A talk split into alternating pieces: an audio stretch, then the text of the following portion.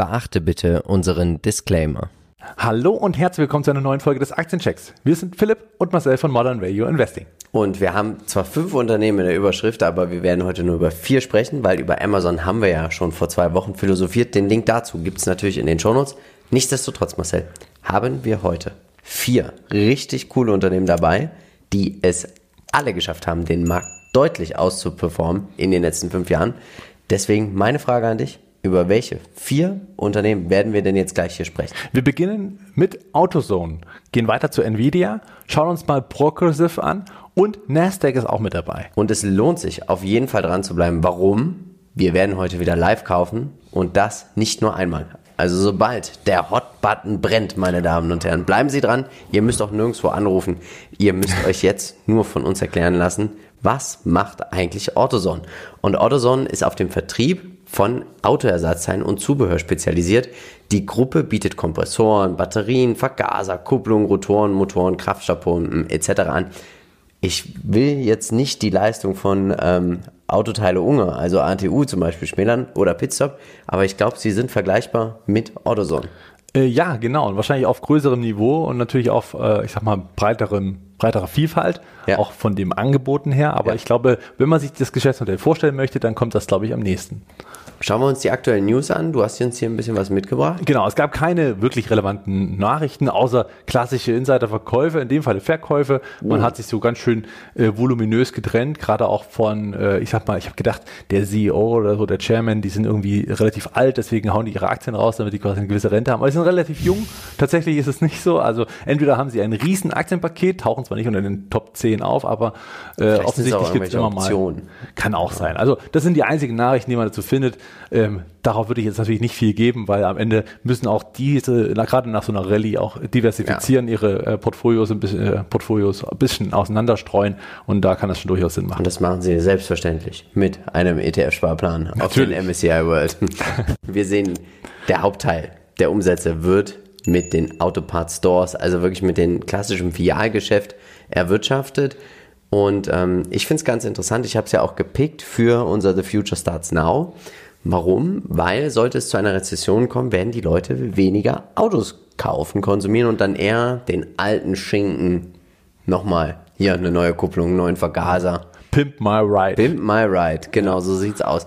Das ist so die Idee dahinter und ich glaube, sie sind ja ein wirklicher Dauerläufer und sie sind auch sehr, sehr stark eigentlich regional vertreten in drei Ländern. Ja, genau. United States, Brasilien und Mexiko und alles wird zusammengefasst, deswegen 100% in einer Region, hier zumindest statistisch. Schau dir auch mal das Delta an, brutal, oder? Auf dem Niveau sehr gut, ja. Wir sehen hier ein wahrer Dauerläufer. Also noch nicht mal ein Hidden Champion, 44 Milliarden Market Cap. Ich glaube, wir wären froh, wenn wir in Deutschland solche Unternehmen hätten. Ja, ähm, die Durchschnittsperformance in den letzten zehn Jahren, man mag es gar nicht glauben, 23,59 Prozent. Brutal, ja, oder? Absolut, das ist der Robustheitscheck, das muss man schon erstmal noch mit erwähnen. Das heißt auch, dass man hier sehr, sehr solide verläuft. Und das sieht man ja auch, wenn ja. man sich den Chart mal anschaut. Da sind äh, wenige Rücksetzer zu finden. Wahnsinn. Wir sehen fundamental auch hier ganz klar, wir sind so auf dem Weg Richtung 52 Wochen hoch. Analysten gehen auch super solide davon aus, dass der Umsatz so auch so wahrscheinlich mit der Inflation immer so 6, 5 bis 6 Prozent wachsen wird. Sie sind hochprofitabel, hätte ich gar nicht gedacht für ein Fialgeschäft. Bruttomarge 51 Prozent, eine EBIT-Marge von fast 20 Prozent, finde ich sehr, sehr stark. Schöne Gesamtkapitalrendite auch von 13,6 Prozent. Zwölf Analysten sagen kaufen, fünf sagen buy, sechs sagen hold, zwei sagen sell. Auf Seeking Alpha sieht so aus, dass nur einer sagt bei, drei sagen hold. Das Schöne ist, wenn du dich für Seeking Alpha interessierst, du siehst es auch hier, gibt es aktuell 50% auf den Sparplan, wenn du, also was heißt auf den Sparplan, auf die Mitgliedschaft, auf die Einjahresmitgliedschaft. Link dazu findest du auch in den Shownotes. Fundamental sieht das doch hier alles sehr, sehr schön aus. Sie schaffen es, mehr Umsatz zu generieren und das auch noch mehr Gewinn je Aktie zu konvertieren. Das heißt natürlich Financial Engineering. Und Marcel, hier ist mir tatsächlich aufgefallen, sie zahlen keine Dividende, aber sie machen so eine Art steuerfreie Dividende, wenn man sich darauf einlässt. Und das sehen wir, glaube ich, auch dann beim Chart ganz klar. Sie kaufen brutalste Aktien zurück. Genau, und also wie Berkshire Hathaway ja. im Prinzip, die auch keine Dividende zahlen, sondern immer wieder Aktien zurückkaufen, zurückkaufen und damit natürlich den Mehrwert schaffen für ja. die jeweiligen Anleger. Und man sieht natürlich hier auch diese Gap. Ne? Also wir haben ja 8%, natürlich hat man dann Effizienzen etc. pp., die man hier erhebt. Aber nichtsdestotrotz, hier werden knapp zwei bis drei Prozent sämtlicher Aktien jedes Jahr eingezogen. Wie sieht es denn beim Chart aus? Ja, man muss schon wirklich hier den Hut ziehen. Also sehr, sehr stabil. Rezessionsängste sind hier natürlich nicht gegeben. Wahrscheinlich auch aus den Gründen, wie du es eben gerade gesagt hast, also aus dem Investment Case heraus, weil natürlich klar, alles, was ich sag mal schlechter für die Wirtschaft bedeutet, auch schlechtere Autoverkäufe. Was wir auch gesehen haben letztens im Podcast, äh, dass natürlich weniger Autos abgesetzt wurden, vor allem in, in Stück, ja. in Anzahl. Und äh, das spricht natürlich auch dafür, dass man seinen alten äh, Wagen einfach wieder ein bisschen auf Trab bringt und da vielleicht die eine oder andere ja, anderen Kosten in Kauf nimmt, das wieder hinzulegen. Perfekter Aufwärtstrend. Jeder Rücksetzer kann natürlich genutzt werden für einen Einstieg. Gerade immer wieder auch sehr ersichtlich auf die gleitenden Durchschnitte. Da geht es immer wieder ein Stück zurück. Wenn die blaue Linie, also gleitender Durchschnitt 50 Tage, auf die gelbe recht nahe kommt und nicht auftrifft, sondern einfach nur nahe kommt, ist es schon immer mal ein ganz gutes Zeichen, dass man mal einsteigen kann. Trotzdem sagst du kein Kauf. Warum? Äh, genau, also ich kann jeden verstehen, der hier kauft und äh, würde auch jedem sagen, äh, oder auch, ja, wenn man überzeugt ist von dem Geschäftsmodell, dann macht das tut dies und das ist völlig in Ordnung und auch gerade die Bewertung finde ich immer noch absolut günstig für den Dauerläufer und das trotz dieser Rallye, ja. Hut ab, äh, Bayern holt, aber für mich ist es tatsächlich das Geschäftsmodell, einfach, es holt mich überhaupt nicht ab. Also es liegt einfach daran, äh, die Frage ist, wenn mehr E-Autos, da rede ich jetzt nicht von Tesla, sondern insgesamt mehr E-Autos auf den Straßen rumfahren werden, perspektivisch, ist die Frage, wie viele Ersatzteile muss man wirklich noch wechseln? da habe ich so ein bisschen meine Zweifel. Das heißt, insgesamt die Masse der Fahrzeuge, die auf der Straße sind, die, ich sag mal, als Kunden für Autos und da sind, mhm. sind in meinen Augen zumindest nicht so, dass ich mich damit identifizieren könnte, dass es mehr wird. Ich könnte mir vorstellen, dass sie trotzdem mehr verdienen werden durch ja. Preiserhöhungen und all das ist kein, kein Thema, bin ich völlig dabei. Aber dieses Innovative in diesem Geschäftsmodell fehlt mir und da fehlt mir auch ein bisschen die Zukunftsaussicht, deswegen fühle ich es nicht. Aber Sie machen es ja ganz schlau, deswegen kaufen Sie ja immer Aktien zurück. Irgendwann hat die Firma sich dann selber gefressen. Richtig, genau. Ja. also, ähm, ich bin der Meinung, es ist ein Dauerläufer, buy and hold, ja. aber zum fairen Preis. Und ich würde hier wirklich auf Schnäppchenjagd gehen. Wenn ich es nicht mehr aushalten würde, würde ich wahrscheinlich hier mit dem Sparplan einsteigen. Die Aktie ist sehr teuer, 2000 Euro. Ähm, aber man kriegt die Aktie auch mal so für einen 15er KGV. Lasst euch jetzt nicht blenden. Heißt, aktuell wird die Aktie für 16,3 für nächstes Jahr gehandelt und für 14,6. Also irgendwo dazwischen ist auch irgendwann mal das 15er KGV. Wenn man jetzt hier einsteigt, finde ich, sollte man nicht zu hohe Renditeerwartungen jetzt haben auf Sicht von, naja, ich sag mal so 6 bis 12 Monaten. Aber nichtsdestotrotz, ich habe sie ja gekauft so ein bisschen als den Hedge Base, aber wenn das vielleicht auch aufgeht, das Szenario, könnte man hier mit den Quartalszahlen überraschen. Ähm, ich glaube, sie profitieren extrem davon, wenn die Autoverkäufe zurückgehen. Aktuell auf dem Niveau. Ähm, ja, also das ist vielleicht noch als Hintergedanken, aber jeder, der sagt, hier 23 Prozent, sie kaufen Aktien zurück, KUV auch völlig in Ordnung, ja. KGV auch in Ordnung. Why not buy and hold? So, Marcel, Nvidia, du ja. bist investiert. Genau, richtig. Du nicht? Nein? Nein? Okay. Wie ist dein Investment Case oder warum hast du sie auch damals gepickt für The Future Starts Now? Das könnt ihr natürlich auch alles nochmal im Podcast nachhören. Genau, also wir haben äh, bei Nvidia, oder habe ich zumindest, äh, oder haben wir doch allgemein im, den, den Halbleitermarkt, ja. haben wir gesehen, dass der ganz schön unter Druck geraten ist, nochmal wieder, weil man eben so gewisse Überkapazitäten gesehen hat. Dies ist zumindest bei den grundsätzlichen Halbleitern der Fall. Aber hier muss man ja auch unterscheiden zwischen den Hochleistungs-Halbleitern ähm, ja. bzw. Chips und äh, auch den, ich sag mal, 0815 Chips, die in jedem kleinen Gerät irgendwo verbaut sind in der Masse. Und ich glaube, da haben wir hier mit Nvidia natürlich noch einen Pick, der sehr viele, ja, also nicht nur Grafik äh, Prozessoren, also für die Gaming-Industrie, sondern eben auch für sämtliche Zukunftstechnologien wie KI, wie Big Data, ähm, autonomes Fahren, das ist ein ganz großes Thema, aber auch VR und AR, also Virtual Reality und Augmented Reality und so weiter und so fort. Gerade auch die Rechenzentren, die gerade weiter und weiter ausgebaut werden, weil die Daten exponentiell ja. nach oben schießen und gerade da auch mehr und mehr Bedarf ist und sie eben auch die ja das wirkliche State-of-the-Art-Produkt bringe mit dem A10, äh, ist das zum Beispiel eins der Produkte, die für die Rechenzentren und für die KI, die wir jetzt auch mit ChatGPT sehen, ja. ähm, grundlegend sind, worauf auch diese Software aufgebaut ist. Also daher sehe ich hier kurzfristig bis langfristig natürlich weiterhin starke Zahlen. Man sieht es auch hier wieder, gerade am Anfang des Jahres, viele Nachrichten, Kooperation mit Microsoft beim Bau eines Supercomputers. Das soll jetzt also noch hinzukommen, obwohl wir ohnehin schon, ich sag mal, äh, viele Partnerschaften hat und auch beim autonomen Fahren kam eine neue Nachricht, dass man jetzt mit Mercedes und BYD noch tiefer eintauchen möchte, dass das ganze Thema auch äh, wirklich bald umgesetzt werden kann. Die Nachfrage hier ist ja ohnehin schon gut gestiegen. Wir sehen, mit den Grafikkarten machen sie noch 59% der Umsätze aus und haben auch da brutal hohe Deltas. Computer Networking, da sind noch die Rechenzentren mit drin, 41%. Was kannst du uns denn zum Umsatz hier Region erklären? Genau, also je nachdem, wo es eben dann hingeht, ist es mit Taiwan natürlich immer noch ein ganz äh, großer Teil mit 32 Prozent. China ist dabei 26,4 Prozent, Rest 25,7, beziehungsweise United States nochmal mit 16,2. Überall, wie du schon sagst, die Delta ist enorm. Ja. Und bei Other Countries wurde wahrscheinlich irgendein Land, was sehr, sehr, äh, ich sag mal, gut einzeln aufgeführt wurde, mit zu Other Countries gesetzt. Ja. Schauen wir uns auch den Qualitätsscore an. Brutal einfach. Das Unternehmen schafft es im Schnitt in den letzten 10 Jahren 50 Prozent Kursgewinne, hat aber auch schon einen enormen Börsenwert von 436 Milliarden. Ja. Und ich verwehre mich auch immer, viele sagen ja immer so, den Vergleich bringen sie zu AMD.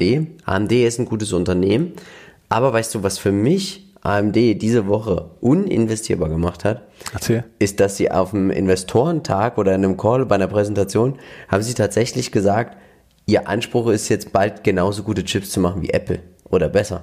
Ja. Da frage ich mich, als Chiphersteller, einer, der sagt, ich designe die Chips selber, was Apple ja macht, aus Kosten- und Effizienzgründen und das machen sie halt super gut. Ja.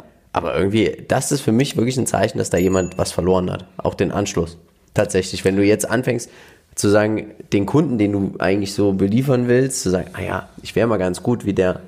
So, also ich möchte dahin, verstehst du, was ich meine? Mhm, ja. Finde ja. ich ganz schön. Hm, okay. Ja, es ist halt breiterer Markt, muss man sagen. Ne? Ja. Deswegen, also dieser M1, so jetzt der frisch vorgestellte M2-Chip. Wahnsinn. Also ich glaube, jeder, der ja. damit mal gearbeitet hat oder es einfach nur dieses, äh, dieses Video gesehen hat, was im Prinzip Apple da diese Woche abgefeuert hat, ja. unfassbar wie schnell, und da ist ja M1-Chip bei unseren MacBooks ja schon wahnsinnig ja. schnell, also da Hut ab vor dieser Technologie, ist natürlich ein hoher Anspruch. Ähm, ja, aber man sieht, obwohl man viel länger in diesem Bereich tätig ist, will man was aufholen, ne? das stimmt schon.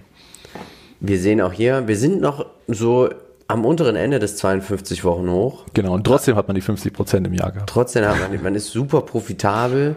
Die Analysten sagen ganz klar strong buy und ich bin auch hier tatsächlich der Meinung, das ist eine ganz klassische Buy-and-Hold-Aktie. Ähm, ich überlege gerade vielleicht doch wieder einen Sparplan. War vielleicht ein bisschen, aber nee, ich hatte damals mit Gewinn verkauft, sie sind ordentlich zurückgegangen. Was sagst du uns denn zum Chart? Wann wäre denn jetzt ein Einstiegszeitpunkt? Ja, also tatsächlich war schon der erste zum Beispiel. Wenn du sagst, jetzt kaufe ich jetzt. also grundsätzlich muss man eins erstmal festhalten, das hat man hier natürlich diesen Abwärtstrend gesehen über die Monate hinweg, was natürlich auch erstmal dem Ganzen gerecht wurde. Ja, der Abverkauf tat ja auch erstmal äh, gewiss gut. Der ist schon gebrochen, schon, ich sag mal, Ende letzten Jahres und jetzt ging es eben in die Seitwärtsphase über. Man sieht eine SKS-Formation, eine Schulterkopf-Schulterformation, ein bullisches Signal, ein Trendumkehrsignal, wenn dieses dann auch nach oben ausreißt. Das heißt, bei 180, ähm, wenn diese äh, ich sag mal, dieser Widerstand gebrochen ist, der ist jetzt aktuell noch nicht gebrochen, dann wäre das ein Kaufsignal, damit die Rallye nach oben wieder fortgesetzt wird. Bisher gehe ich davon aus, dass wir hier nochmal runterrutschen. Das sehen wir jetzt auch, ich sag mal, im Laufe dieser Woche, dass es da nochmal ein bisschen Abverkäufe gibt, einfach weil natürlich die Widerstände generell am Markt auch halten und da natürlich Verkaufsdruck ähm, erzielt wird. Gerade auch Rezessionsängste sind jetzt wieder ein bisschen mehr da. Ne? Man sieht, dass so die mhm. ersten äh, Versicherer äh, haben schlechte Zahlen gemeldet, dann ähm, die Banken sagen, wir, wir legen mehr zurück, weil wir davor Angst Angst haben, dass Kredite ausfallen und damit rechnen. Deswegen hier so ein bisschen wie Corona damals, als man eben anfängt, ihre, äh, die Rücklagen aufzubauen für gewiss ausfallende ähm, Kredite. Weißt du, was da auch richtig krass ist? Das habe ich die Woche gelesen. Wollte ich auch sogar, vielleicht sogar als Flop der Woche in dem Podcast mitnehmen, ist, dass es gibt jetzt so einen Trend bei TikTok, zu zeigen, wie hoch verschuldet man doch bei Klarna ist. Stark. Wahnsinn. Was ein Trend. Ja, jedenfalls kommt hier nochmal der Rücksetzer. Davon gehe ich ganz stark aus. Wie weit der vollzogen wird, das wird äh, spannend. Ich denke, also bei 150, bei 150 kannst du rein. Bei 150, du, du, ich sag dir Bescheid. Mir. Ich hab's Gut. auf dem Schirm. Machen wir weiter? Genau. Klassisches Buy and Hold. Die Aktie ist nicht mehr so wirklich teuer für die Fantasie. Es ist ein großes Unternehmen. Ich glaube auch hier irgendwann wird, sie zahlen eine Dividende. Es wird hier auch irgendwann zu brutalem Dividendenwachstum kommen. Ja, Bin ich ja. voll überzeugt. Ähm, es ist natürlich eine Spekulation, bei einem 400 Milliarden Dollar Unternehmen auf der Bewertung auch einzusteigen. Man muss auch überzeugt sein, dass sie es schaffen. Ähm, der Gründer und CEO hat so viel Skin in the Game dort, er hat eine Vision, er weiß, was er macht, er wollte auch Arm übernehmen. Ich glaube, man könnte in seinem privaten Depot vielleicht auch so ein bisschen spielen. ASML, Nvidia, und vielleicht sehe ich sogar auch noch arm, wenn das IPO soll ja auch noch dieses Jahr kommen, Ja. so ins Depot zu legen. Genau, ich sag mal, Nvidia ist auch ein Play dafür, wenn man sagt, das ganze KI-Thema, das hat jetzt erstmal richtig Ja. begonnen. ChatGPT, wir wissen es, äh, ist da ein Riesenthema. Und wenn man fragt, wo kann ich mich denn da beteiligen? Wie kann ich an diesem Trend profitieren? Äh, KI, ja, alle forschen darauf, dass es sich mal auch im Wettkampf wiederum dann ist äh, Nvidia an erster Stelle, weil alle brauchen die Architektur dieser Chips, weil es einfach State of the Art ist. Und das wird einfach dazu führen, dass Nvidia Ja. weiterhin nach dem Übergangsjahr, was wir gesehen haben, was 2023 eben jetzt im Geschäftsjahr 2023 stattgefunden hat, wird danach Zeitpunkt wieder auf laufen. Sparplan. Eben, sehe ich auch so. Deswegen kann man kaufen und ich glaube, für unser Depot heute bei unserem Werbepartner Gott. macht es Sinn, Nvidia mit reinzulegen. Davon bin ich überzeugt. Dann machen wir das am Ende dieser Sendung und ich kann euch versprechen, es wird auch nochmal gebuzzert heute. Wir machen weiter mit ein bisschen Eigenwerbung zu unserem Aktienpodcast. Und Marcel, das Schöne ist, wir nehmen heute den Aktiencheck als erstes auf. Und äh, ist das Analystenhaus, die Analystenbank Jeffries, hat 13 Top-Picks vorgestellt für das Jahr 2023 und hat mal ein bisschen so über den, oder über den Teich geschaut. Heißt aber von der anderen Seite, es sind keine US-amerikanischen Unternehmen dabei. Total spannende Unternehmen. Manche kannten, kannte ich, aber auch manche auch nicht. Okay. Ich bin gespannt. Aber äh, es wird auch so einen kleinen Aha-Effekt geben. Ihr könnt nämlich in ein Produkt und ein Unternehmen und eine Dienstleistung investieren mit einem belgischen Unternehmen, dessen Werbejingle sehr bekannt ist in Deutschland und ich wusste es nicht. Okay. Also, hört auf jeden Fall mal rein. Lohnt sich. Progressive.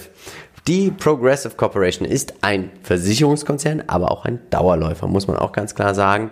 Und das war auch wieder hier der Investment Case, zu sagen, die Menschen brauchen immer Versicherungen à la Warren Buffett. Das, da nimmt er auch sein Cash vorher. Progressive finde ich sehr interessant, weil sie eine konstante Dividende zahlen, alle drei Monate von 10 Dollar Cent, aber sie arbeiten mit Sonder, also äh, extra Dividenden, Sonderausschüttungen.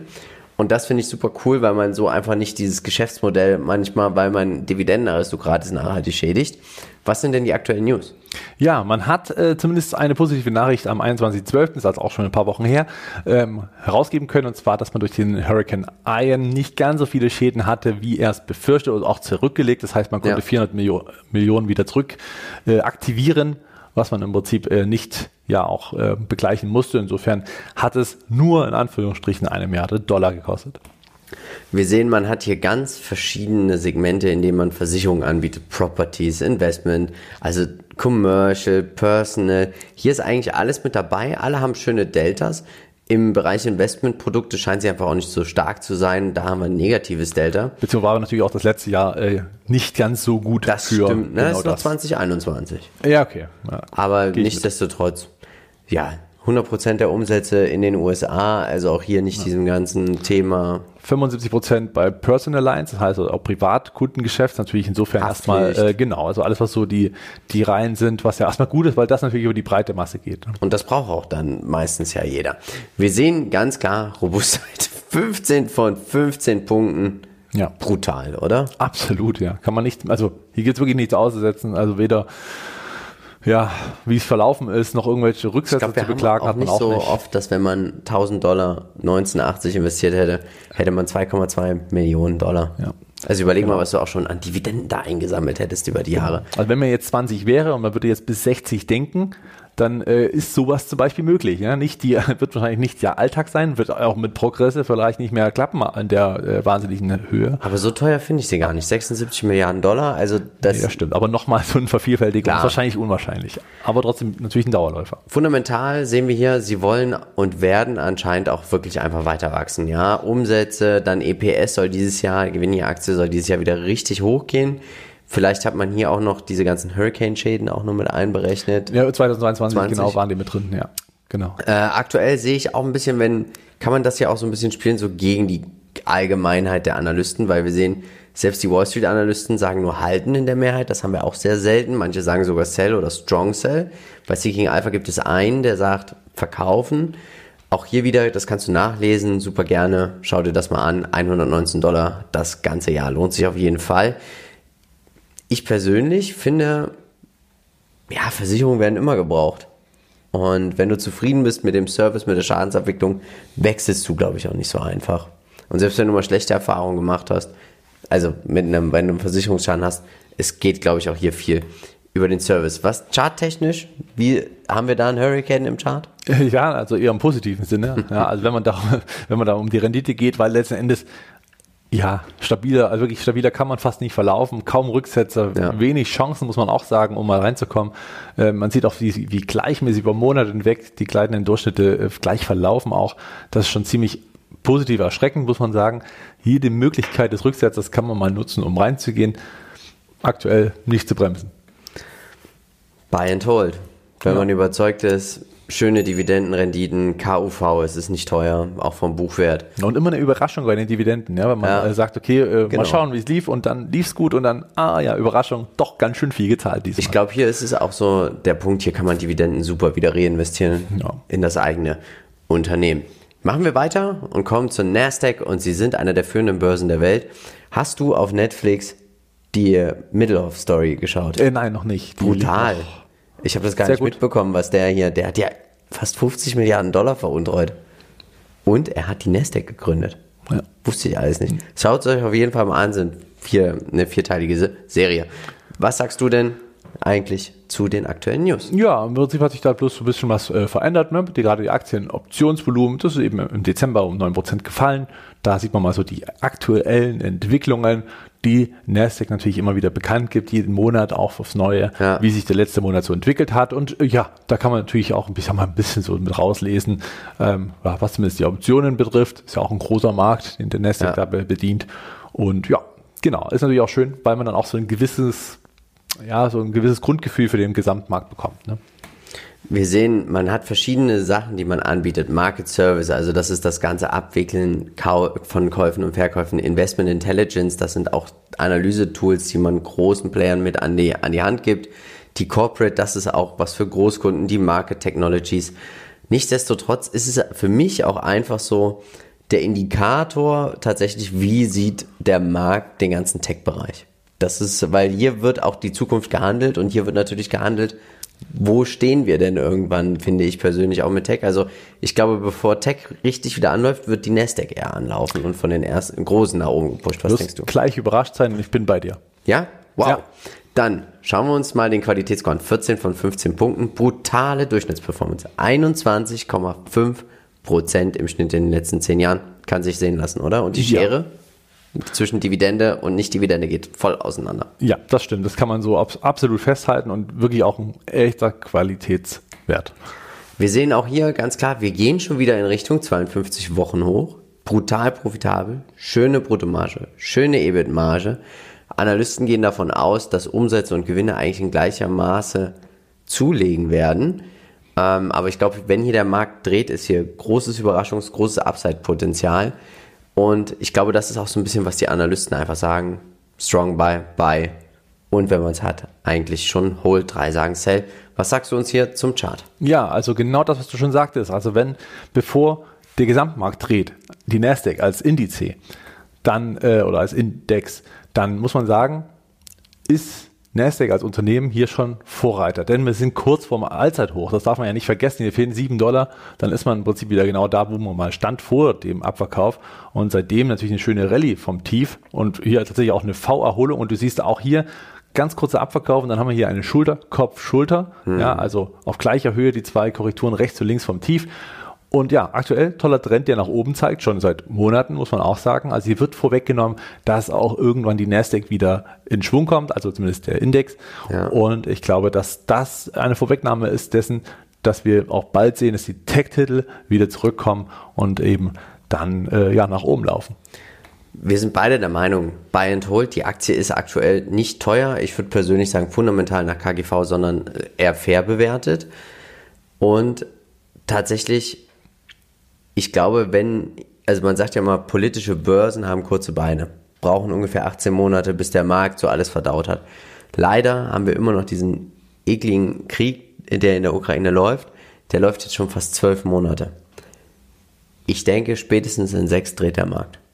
Glaube ich tatsächlich, dass wir jetzt vielleicht in so eine kleine Seitwärtsphase reingehen. Aber wenn der anspringt, dann wird die Nasdaq vielleicht in zwei bis drei Monaten ausbrechen. Und genau deswegen, Marcel, damit wir das tracken, Wie, was sagst du zu meiner Idee? Ja, toller, äh, toller Kauf, äh, macht auch total Sinn, wie ich finde. Und äh, bin völlig bei dir. Ich glaube auch, der Markt wird dann bald drehen. Jetzt eher erstmal in die Seitwärtsphase. Ähm, der Abwärtstrend muss noch gebrochen werden bei Ja. dem Index Nasdaq. Und wenn das passiert ist, geht es in eine Seitwärtsphase und dann schauen wir mal, wie schnell es auch schon wieder nach oben gehen kann. Denn eigentlich ist nicht, also das klingt zwar jetzt ein bisschen schwierig, aber es ist am Ende so, dass nicht der Krieg jetzt ein Endes für die aktuellen Abverkauf, sondern es sind halt tatsächlich die Inflationsraten, die natürlich Ja. wiederum unmittelbar da zusammenhängen, keine Frage, aber dann auch die Reaktion der FED und sobald das Zinspeak erreicht ist, sei das bei 5% oder 5,25, das wird sich ja eben zeigen, ist am Ende auch egal. Ja, ähm, ja sobald das Peak erreicht ist, werden wir auch wieder äh, steigende Kurse am breiten Markt sehen.